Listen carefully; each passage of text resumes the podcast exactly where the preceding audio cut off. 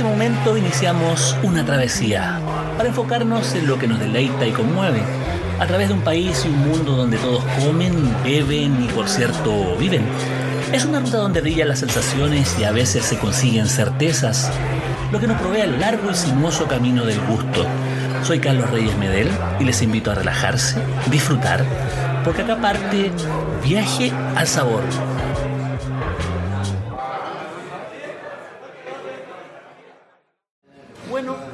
Esto es Viaje al Sabor nuevamente, probablemente el podcast más sabroso de Chile. En esta segunda parte, desde la Unión Chica, con un invitado que ya lo habíamos anunciado, don Luis Lugo, pero acá ya estamos entrando al área del Señor de los Anillos, que es Aliños.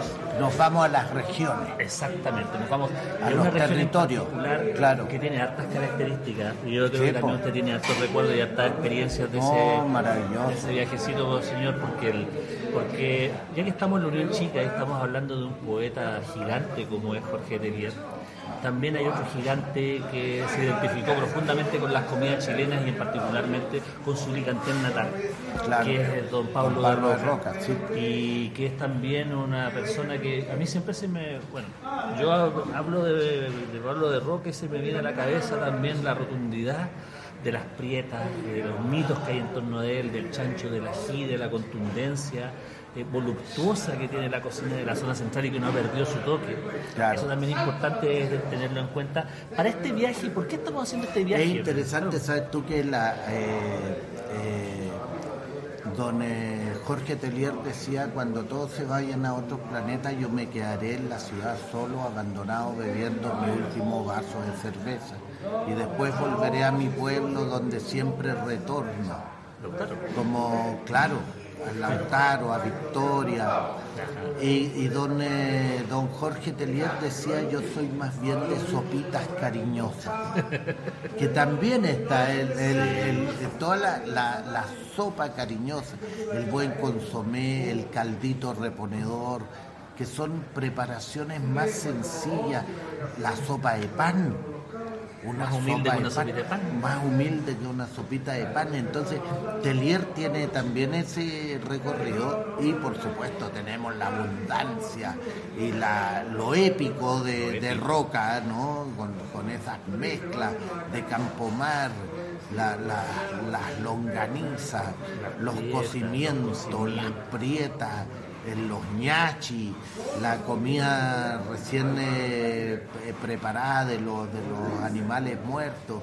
Entonces, ahí hay una, una consecuencia con lo silvestre por parte de Pablo de Roca, pero también en Telier encontráis la cosa simple, el huevo pochado, el detalle, la, cosa la sensibilidad, la sintonía más fina quizás. La sintonía más fina. Bueno, ¿por qué estamos hablando de esto? Porque estamos eh, justamente, Luis, eh, a través de su personaje, el Señor de los Aliños, nos va a invitar eh, prontamente a una serie documental donde estamos haciendo un recorrido por la región del Maule, ese Maule patrimonial gastronómico, ese Maule de sopitas del estilo cazuela, de ese Maule de pescados de, ese, pescado de agua dulce y de agua salada. la lisa. La lisa, por ejemplo. Una, partimos en Licantén, vamos a llegar a Talca, vamos a hacer un recorrido por el los, los camarones de los camarones de Vega, los camarones de, Río, o sea, finalmente es un recorrido largo que hemos ido claro, y fíjate que yo creo que es una cocina tradicional no muy eh, eh, respetada, vista, porque es difícil. Porque no es fácil. Ya habíamos hablado en el capítulo anterior de que la, de la buena cocina chilena se hace con precisión, con la precisión de cuaderno de señora, de mamá, de abuela. El dato referencial, porque si no, si se te recuece, el, por ejemplo, el camarón de Vega, eh, no, perdido. O sea, tiene un punto de cocción, de lo contrario no te queda bueno. Yo te quiero, invitar a, que hablemos acerca de lugares puntuales, porque por ejemplo, una zona que, es muy validada por los mismos habitantes de su territorio, pero no tan considerada como otros lugares, es Constitución. Constitución que está, para, bueno, para quienes no saben, está en la desembocadura del río Maule. Es una ciudad muy importante, es un puerto que mezcla turismo, industria, pero sobre todo tremendos sabores. Es el destino final del único ramal que tiene Chile hasta el momento.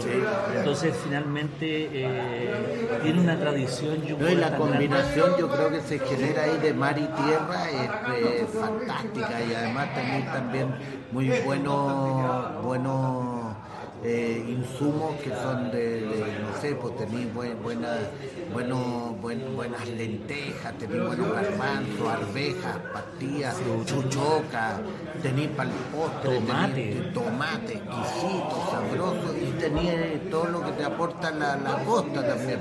Mote, motemé, lo que todo claro, en el capítulo anterior, una cocina de cambio. Y lo otro, y lo otro que tenéis también son todos los, los, los, las callampas, los hongos, los changles, los pigües no, exquisito, esa mezcla que se da en cierta época del año en donde todo es muy florido. Es que en el fondo estamos hablando de uno de los tantos países que tiene Chile. Claro, claro, claro, claro. Es un lugar con mucha diversidad y muchas oportunidades de conocer distintos. También tenéis muchos productos de, la costa que son los, eh, las algas. Sí, también tenéis el luche, el cochayuyo la luga también que andan dando vueltas también muchos otros productos. Pero te quería invitar justamente a, este, a, este, a un producto en particular que sintetiza este, este, esta agua dulce, esta agua salada, que es la lisa. En el mercado de Constitución uno perfectamente toda, acá a diario, porque es una feria que se mantiene todos los días, algo bien singular, eh, la lisa es un eh, pescado que está corrientemente, es un pescado de carne suave, de textura agradable, que, pero también es súper versátil. No sé cuáles son tus experiencias con la lisa en esos viajes que he hecho con Exquisito, exquisito. Nosotros estuvimos en una, en una faena de pesca y, llegamos a preparar la lisa y yo me traje lisa para mi casa. Es aguantador, es una carne muy, muy eh, potente. ¿Cómo lo preparaste? Lo preparé, ¿sabes tú que hice un estofado?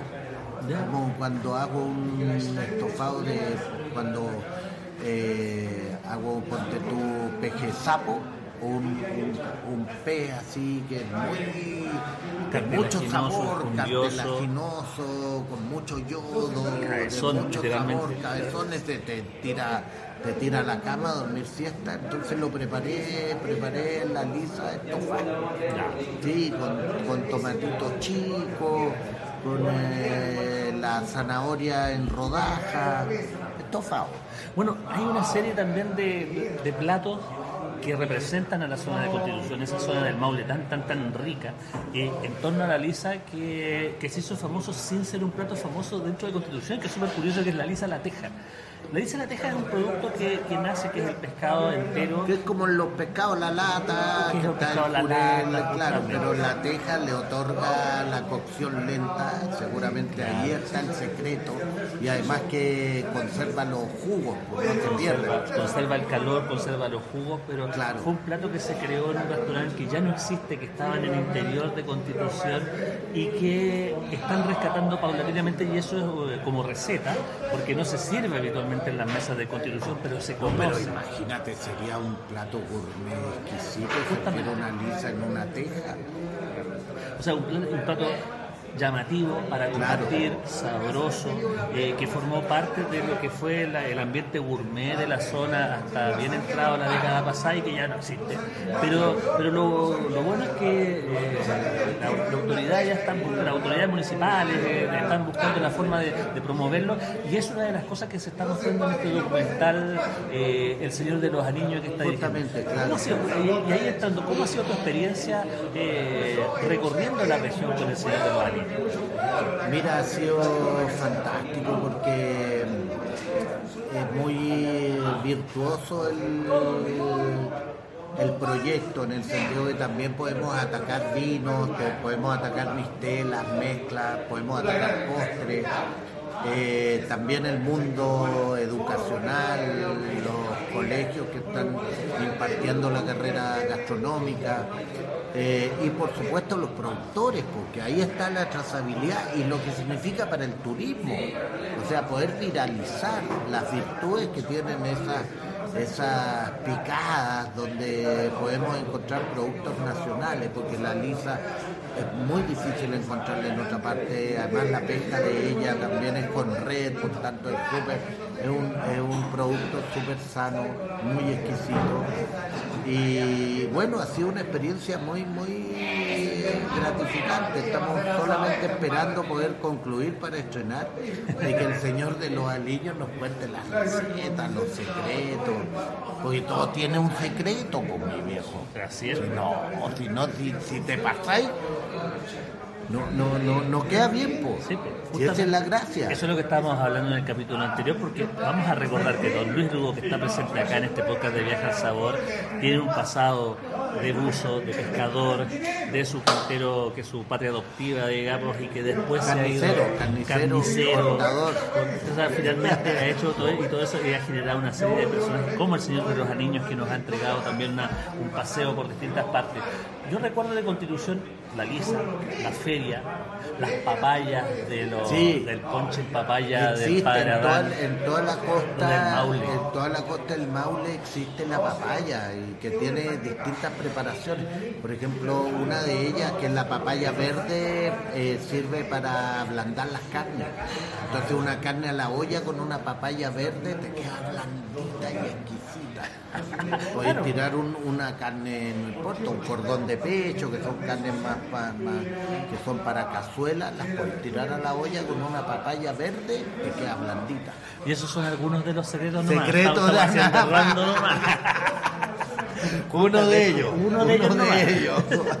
bueno, pero también la idea es, es- es ir buscando otros lugares, porque, porque El Señor de los Niños no solamente son documentales, sino que también distintas cápsulas eh, Claro. de lo que es la riqueza de la región.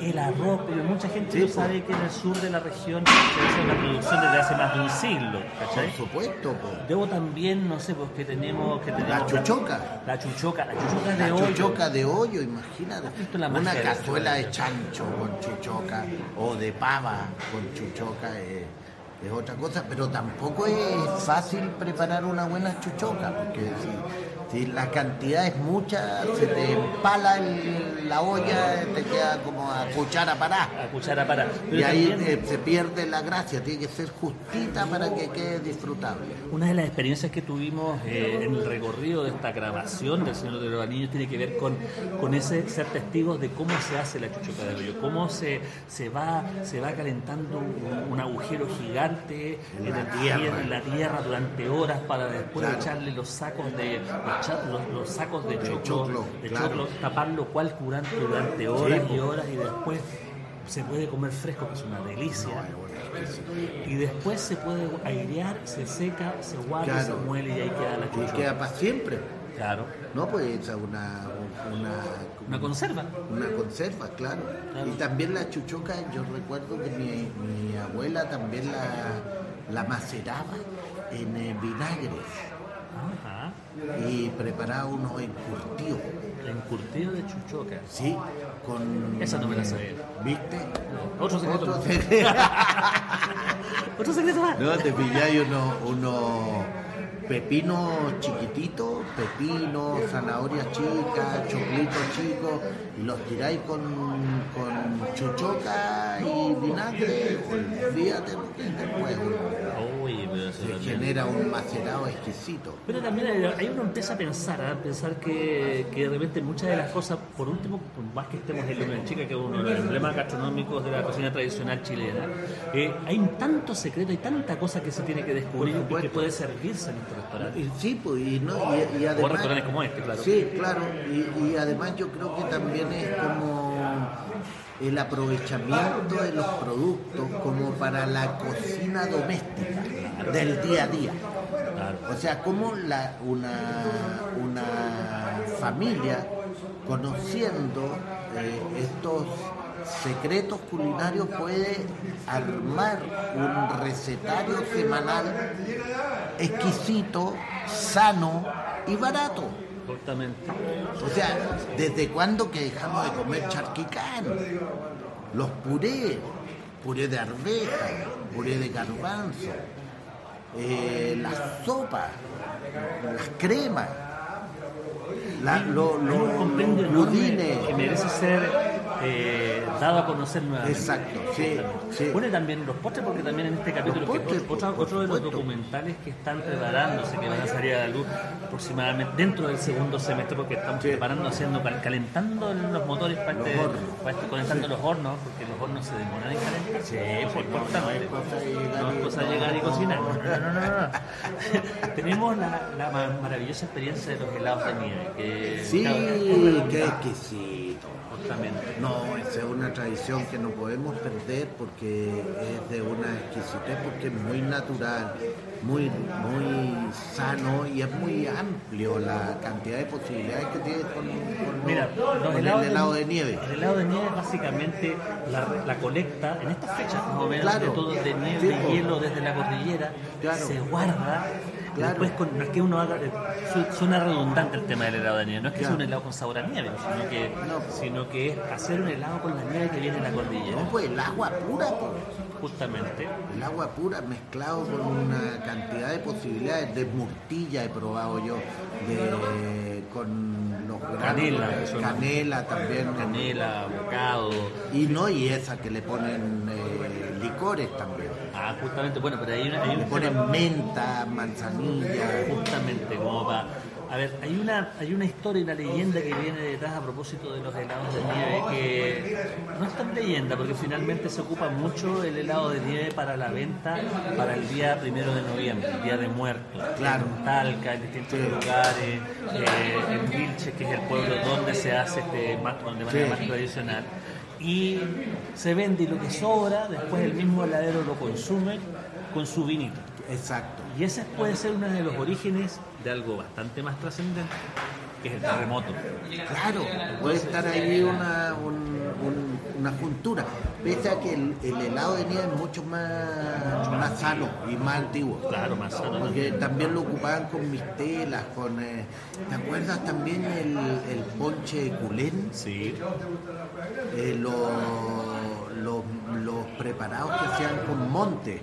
Ajá. Con monte con, con y- membrillo, con Claro. guinda, con, con- digamos, a ver, estos ponches son eh, son cocimientos de los palitos tiernos. Claro, de- los palitos tiernos se, se, cuecen, se hace una... una de caldo. Claro, un caldo con estos palos y se mezclan o con aguardiente o con distintos licores y en este caso una vez mezclado con estos licores se juntaban con, con el heladito de nieve y te tomabas ahí un postre que hay dormido guatapará y no te... Mire, yo pensando, mira, pensando en la experiencia urbana, imagínate eso, una- un, un ponche hecho con esa delicadeza, con ese cuidado mezclado con este helado y crear un postre perfectamente puede estar distinguido en cualquier parte del Pero mundo. por supuesto, o sea, si a eso le ponía un poco de color, lo, lo presentáis en una, en una buena presentación, en un depósito que lo calce bien y lo deje ver, es magia. Es magia. Eso es el señor de los anillos. Esa es una de las tantas magias, tantos secretos que estamos armando en El Señor de los Aliños, que es una serie documental que estamos próximamente a ver por parte de Alcaparra Producciones, protagonizada Claro. por usted, don Luis Dubó, como El Señor de los Anillos, El Señor del Sombrero, del sombrero de copa. Aquí lo estoy viendo. Mira el colorcito. No, pues este viene de donde golpea el monito Ajá. y queda, me quedó, pero a la medida. A la medida. Claro, puedo mascar las muelas y no se me corre. No, pues aquí caben conejos, palomas, Yo creo que cabe una cazuela sí, entera. una cazuela, puede Sí. ca- caber un cocimiento. Cabe un cocimiento. Claro, entonces la idea era evidentemente poder eh, retratar el paso del tiempo, los secretos históricos, que, que no siempre los cocineros no siempre los comparten. Ajá. Porque una buena receta debe ser compartida por quien la va a respetar y cuidar y proteger, porque si te dicen, ¿y quién te dio esta receta? Es tal persona, y si no quedó bien, vaya a dejar mal a la otra persona. Entonces el recetario, como todas las cosas eh, que corresponden a la tradición oral, a nuestra tradición identitaria, hay que ser muy cuidadoso. Entonces ahí hay una, hay una magia, el Señor de los Aliños, aquí en este sombrero está resguardada. La, tradición y el patrimonio de nuestra cultura eh, tradicional, de nuestras bueno, Esta cultura tradicional maulina. Bueno, se nos acabó el tiempo, ya estamos acá, decimos, esta es la segunda sesión, primera vez en la historia de Viaje al Sabor que hacemos dos sesiones seguidas de podcast, pero bien valió la pena, bien merecido para poder contar un poco de esta web serie que se viene pronto, El Señor de los Aliños, con documentales, con pequeñas cápsulas que nos hacen recorrer la región del Maule de Punta a Cabo con todos, no sé si con, todos, pero buena parte buena de sus secretos Muchas gracias, Tato, que estar acá. Encantado, pues muchas gracias por invitarme a esta conversación, siempre un, placer compartir con usted, compañero, que usted es un gozador. básicamente tenemos que ser gozadores para, para poder eh, cierto disfrutar de estos conocimientos que son salvadores. Pues, Conocimiento, cultura. Cuando uno sabe hacer una sopa de pan queda lindo, pero para el resto de la vida. Para el resto de la vida. ok, pues. Bueno, y nosotros acá ya nos despedimos. Ahora, ahora sí. Eh, el próximo podcast tendremos un invitado, una invitada tan interesante como el que acabamos de tener acá en dos sesiones en Viaje al Sabor, probablemente el podcast más sabroso de Chile.